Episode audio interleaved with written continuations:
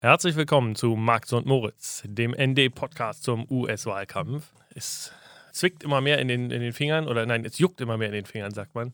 Denn es wird schon gewählt in den USA. Viele Leute wissen das ja gar nicht. Es ist zwar am 3. November erst der Wahltermin, aber natürlich wird auch in den USA schon längst in Persona in Wahllokalen gewählt, als auch per Briefwahl. Ich habe gestern gehört, sind schon über 5 Millionen Stimmen abgegeben. Natürlich wären es am Ende über 160 Millionen wahrscheinlich oder mindestens über 150 Millionen.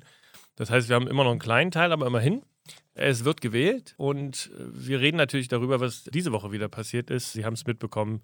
Hier Max und Moritz wird jetzt wöchentlich aufgenommen, unser Podcast. Und ich hoffe, Sie sind auch wöchentlich mit dabei und schauen immer mal wieder nach, ob es eine neue Folge gibt. Mein Name ist Oliver Kern und heute bin ich wieder verbunden mit Max Böhnel. Wie immer eine Freude, Max, mit dir zu reden. Hallo, wie geht's dir? Hallo, Oliver, gut eigentlich, danke. Ich will vielleicht kurz vorher die Hörerinnen und Hörer ein bisschen einstimmen. Und zwar werden wir zwar heute auch über Donald Trumps Erkrankung an Covid-19 sprechen und was das natürlich für eine Auswirkung auf den Wahlkampf hat. Aber ich glaube, wir werden lieber nicht darüber sprechen, was nur passiert, wenn der stirbt oder wenn Biden stirbt und wer dann Präsident wird oder Präsidentin und was passiert, wenn das vor der Wahl ist oder mitten in der Wahl oder nach der Wahl und vor der Amtseinführung. Ich kann dazu nur sagen, es gibt Hunderte, wenn nicht Tausende sogenannte Experten, Juraprofessoren und Historiker, die alle was dazu sagen und alle sagen sie was anderes.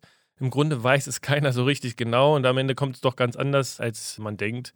Denn es gibt nun mal kein Gesetz, was diese Fälle regelt und es gibt auch keinen so richtigen Präzedenzfall. Deshalb werden wir da einen großen Bogen heute drum machen, aber da gibt es sicherlich, wenn Sie da mal googeln wollen, viel, was Sie nachlesen können, wenn Sie das interessiert.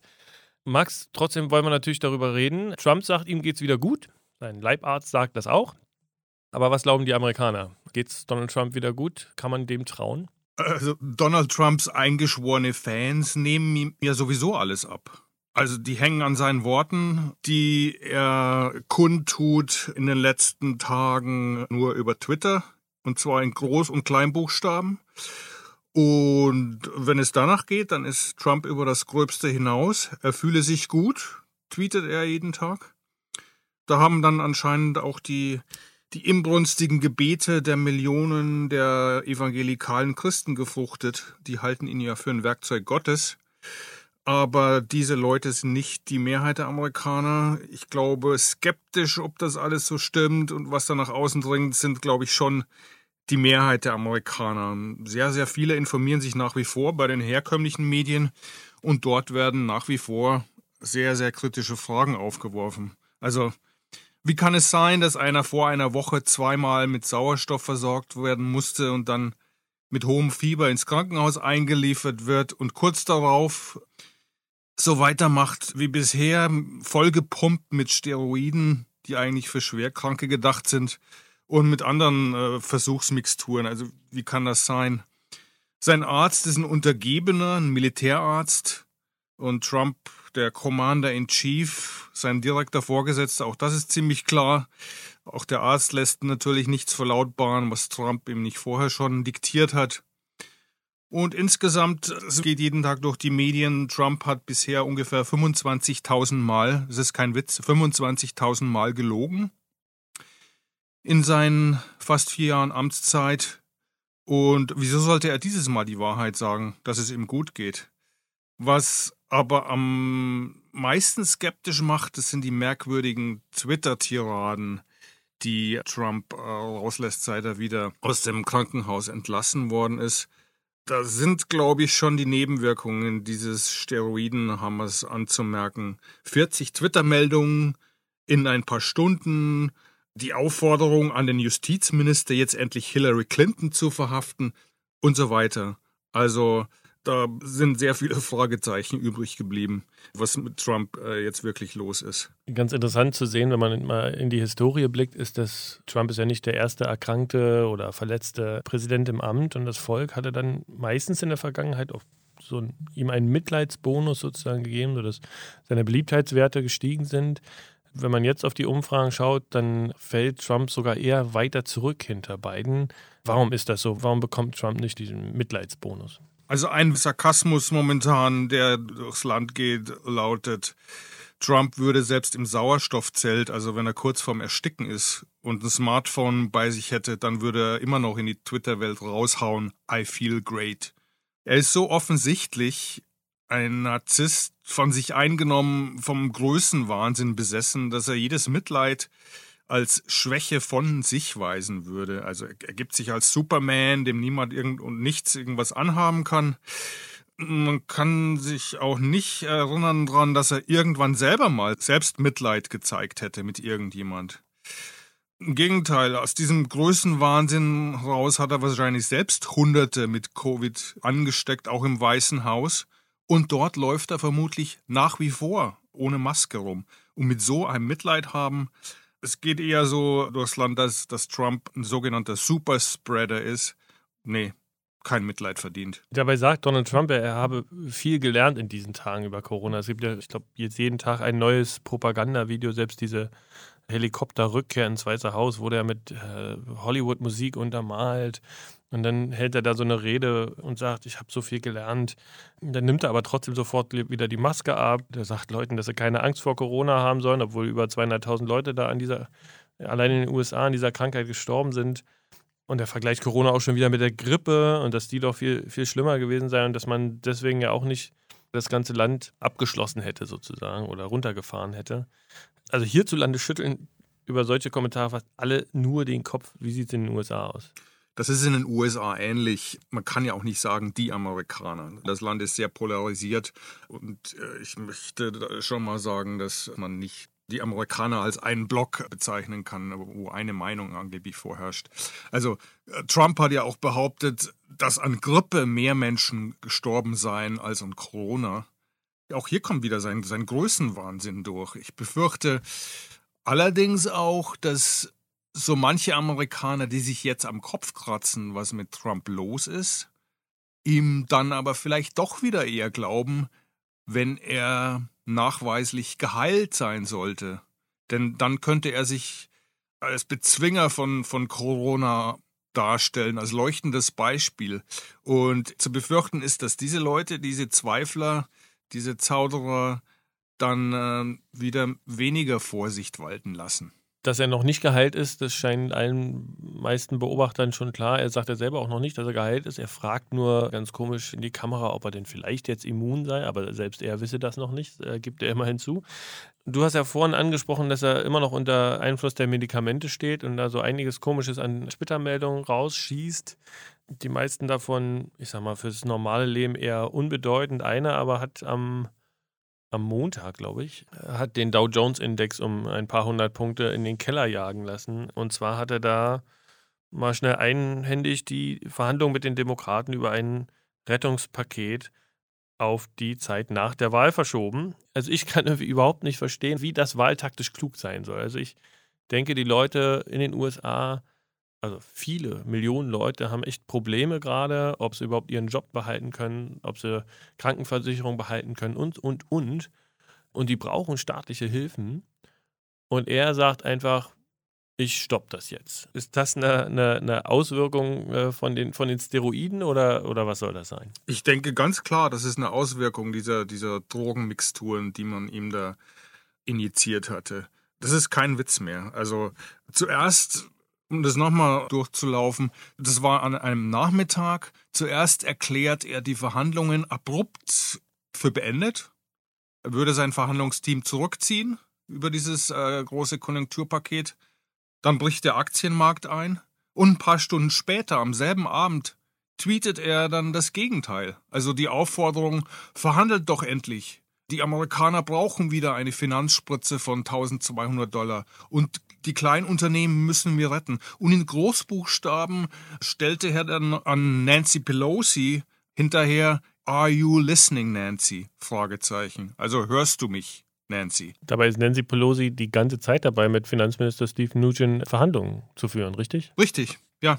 Ich gehe auch davon aus, dass die weiter verhandelt haben und weiter verhandeln und das äh, damals Trump nicht haben wissen lassen. Nicht nur im Weißen Haus, du hast es vorhin angesprochen, grassiert gerade das Virus. Es sind ja, ich glaube, mittlerweile schon über 20 Leute im Umkreis von Donald Trump, die sich angesteckt haben. Und zwar nachweislich, wahrscheinlich sind es viel mehr. Aber auch äh, außerhalb der, der Hauptstadt ist das Virus längst nicht besiegt. Ich habe jetzt gelesen, dass sogar in New York City wieder drei Bezirke von einem Lockdown bedroht sind. Du wohnst in der Nähe in New Jersey, arbeitest in New York. Wie ist es bei dir? Müsst ihr schon wieder Klopapier horten? Nee, überhaupt nicht. Also ich wohne in einer Vorstadt mit ungefähr 35.000 Einwohnern, eine halbe Stunde, dreiviertel Stunde von der Stadt entfernt. Bei uns im Ort gab es keine Todesfälle mehr, auch keine Einweisungen ins Krankenhaus mehr in den letzten Wochen, wobei das Virus hier ziemlich wütete im Frühjahr, ähnlich stark wie in New York. Aber die Kurve wurde sehr stark nach unten gedrückt und befindet sich weiter unten. Also bei uns im Ort in New Jersey. Die Restaurants und Bars dürfen nur draußen bedienen. Alle tragen Masken, alle Menschen, auch draußen auf der Straße, wobei es nicht so belebt ist hier wie in der Stadt. Die Leute halten sich dran. Man kann sich auch gratis testen lassen. Das ist recht unbürokratisch. Man kann sich dafür online anmelden und dann kriegt man einen Termin in, einem bestimmten, in einer bestimmten Arztpraxis oder, oder in einem Park, in einer mobilen Klinik. Und zwei Tage später kriegt man dann das Ergebnis mitgeteilt. Was New York angeht, die, die Ausbrüche, die dort festgestellt wurden, beschränken sich bisher auf ein paar kleine Viertel wo mehrheitlich jüdisch-orthodoxe Menschen leben. Und dort ist das Maskentragen oft als überflüssig bezeichnet worden. Das sind ja abgeschlossene Gemeinden, die sich selber abschließen, die auch das Internet ablehnen oft und, und weltliche Bildung. In diesen Gemeinden herrscht der Gedanke vor, dass Covid dort schon gewütet habe und dass in den Gemeinschaften eine Art von Herdenimmunität erreicht worden sei. Das ist natürlich äh, haarsträubend. Tatsächlich ist die Infektionsrate dort vier oder fünfmal höher als im restlichen Durchschnitt der Stadt. Und die Behörden haben einen Lockdown verhängt, ja. Und zwar der soll der Lockdown 14 äh, Tage lang dauern und dann mal weitergucken. Trotzdem bin ich froh, dass es bei dir besser aussieht. Wahrscheinlich auch besser als bei uns hier gerade zu Hause. Uns Berliner will ja im Urlaub gar keiner mehr haben. Bei uns stehen jetzt bei die Herbstferien an und wir mussten jetzt schon zweimal umbuchen. Mal sehen, ob wir wenigstens noch nach Thüringen kommen. Da wollen sie uns noch. Mal sehen. Jetzt am Mittwochabend gab es die Debatte der Vizepräsidentschaftskandidaten zwischen Mike Pence auf der Seite der Republikaner und Kamala Harris, die Vizekandidatin von Joe Biden, dem demokratischen Präsidentschaftskandidaten diese Debatte der Vizes, da gibt es immer nur eine und nicht drei, die ist normalerweise, ich sag mal, nur so semi-wichtig. Dieses Mal aber spekulieren ja eben viele, das habe ich ja am Anfang so angesprochen. Mensch, was passiert denn, wenn der alte weiße Mann an der Spitze dann irgendwann stirbt? Wer konnte in dieser Debatte jetzt am Mittwoch denn am besten zeigen, dass er oder sie den Job sofort übernehmen können? Ich denke beide, rein jobmäßig, rein technisch gesehen. Beide sind ja Berufspolitiker. Pence war Gouverneur des Bundesstaats Indiana und dann eben Vizepräsident. Und Harris war Justizministerin von Kalifornien und ist Senatorin. Im Gegensatz zu Trump können beide einen Gedanken auch in einen normalen Satz fassen. Ich denke, beide sind qualifiziert, rein technisch gesehen eben, falls Trump oder Biden ausscheidet. Äh, Trump wäre 74, und Biden wäre 78, wenn das Weiße Haus neu besetzt wird im Januar äh, nächstes Jahr. Beide wären die ältesten Präsidenten, die die USA je hätten. Wenn du sagst, beide sind technisch durchaus in der Lage, Präsident zu sein und dieses Amt zu übernehmen und auch gut auszufüllen. Wie sieht es denn inhaltlich aus? Gab es da irgendwas, was diesen Wahlkampf vielleicht nochmal in eine andere Richtung lenken könnte? Nee, glaube ich nicht. Pence kam in der Debatte als ziemlich salbungsvoll rüber, aber auch heuchlerisch. Er hatte große Mühe, Trump zu verteidigen. Er muss ja die Regierung verteidigen. Er kann sich ja nicht kritisieren lassen als, als Vizepräsident von der Opposition. Und das ist eben schon sichtlich sehr schwer gefallen. Harris, glaube ich, hat die Debatte eindeutig gewonnen, kam als kompetent rüber, als sehr scharfe, kluge Denkerin ich denke, dass diese, diese Tendenz auch so bleiben wird. Also, dass der Ball sozusagen im Feld der Demokraten weiterhin liegen wird. Ich finde das interessant. Ich habe mir heute Morgen auch nochmal angeschaut. Ich hatte ein bisschen anderen Eindruck. Ich fand, also ich würde jetzt nicht sagen, dass Harris das grundsätzlich gewonnen hätte. Also ich fand, es war eine Art Unentschieden. Ich fand ein bisschen nervig, dass keiner von beiden so richtig auf die Fragen der Moderatorin irgendwie jemals geantwortet hätten. Man hat irgendwie das Gefühl, beide haben einfach nur ihre Reden halten wollen. Das war schon irgendwie so ein Unentschieden für mich. Und dann hatte ich auch das Gefühl, dass, weil du ja eben sagst, Mike Pence hatte die Schwierigkeit, Donald Trump verteidigen zu müssen und es ist ihm eigentlich nicht gelungen. Ich meine, wem kann das auch gelingen? Aber Harris hat es eigentlich nie so richtig ausgenutzt, um ihn dann nochmal auf irgendwas festzunageln. Also sie ist, man sagt so, dass sie die sichere Bahn gefahren ist. Also Hauptsache nichts Falsches sagen, Hauptsache nicht irgendwie als, als zu angriffslustig vielleicht rüberkommen. Das ist ja für eine Frau, vor allem in den USA, immer sehr wichtig, dass man darauf achten muss, immer ganz gesetzt und moderat zu wirken. Leider. Aber ich fand, da hat sie einiges ausgelassen, wo sie durchaus hätte noch mehr punkten können. Aber man muss natürlich auch sagen, selbst ein Unentschieden ist zurzeit bei den Umfragen, die die Demokraten mit im Schnitt fast jetzt zehn Punkten vorne sehen. Also ein Unentschieden ist da eigentlich schon ein Sieg für die Demokraten. Glaubst du denn, dass das die letzte Debatte war in diesem Jahr? Eigentlich sollen ja noch zweimal die Präsidentschaftskandidaten aufeinandertreffen, aber da scheint es ja durchaus Zweifel zu geben. Ja, das war die einzige und letzte Vizepräsidentschaftskandidatendebatte vor der Wahl. Geplant ist ein weiteres Duell zwischen Trump und Biden am 15. Oktober, also das wäre nächsten Donnerstag, und dann noch eins eine Woche drauf.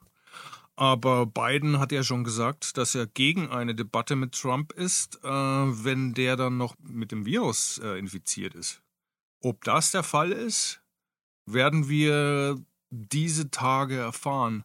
Denn falls es stimmt, dass Trump Mitte letzter Woche die ersten Symptome verspürt hat, dann zeigt sich eine Woche bis zehn Tage später, das müsste also jetzt sein, ob sich sein Zustand drastisch verschlechtert. Das war bei vielen Covid-Patienten so. Falls das also der Fall ist, falls sich Trumps Zustand drastisch verschlechtert, dann muss er wieder ins Krankenhaus. Und dann war das wirklich die letzte Debatte vor den Wahlen, weil dann ist er der Patient. Es gibt ja auch noch die Möglichkeit, dass Trump nur ganz milde Symptome von Corona verspürt hat von Anfang an und aus Panik raus die Ärzte verpflichtet hat, ihn voll zu pumpen. Das würde die Möglichkeit eröffnen, dass sich Trump dann tatsächlich so als Bezwinger von Corona präsentieren kann, wenn er wirklich nur milde Symptome hatte und die Medizinmixturen, mit denen er vollgepumpt worden ist, wirklich gut verkraftet. Oh Mann, der Verschwörungspräsident macht uns alle anderen auch zu Verschwörungstheoretikern. Es wird Zeit, dass das bald aufhört, aber wir müssen noch ein paar Wochen durchstehen. Aber das machen wir gerne hier bei Max und Moritz. Vielen Dank dir, Max, und vielen Dank allen Zuhörerinnen und Zuhörern. Und wir hören uns nächste Woche wieder. Ciao.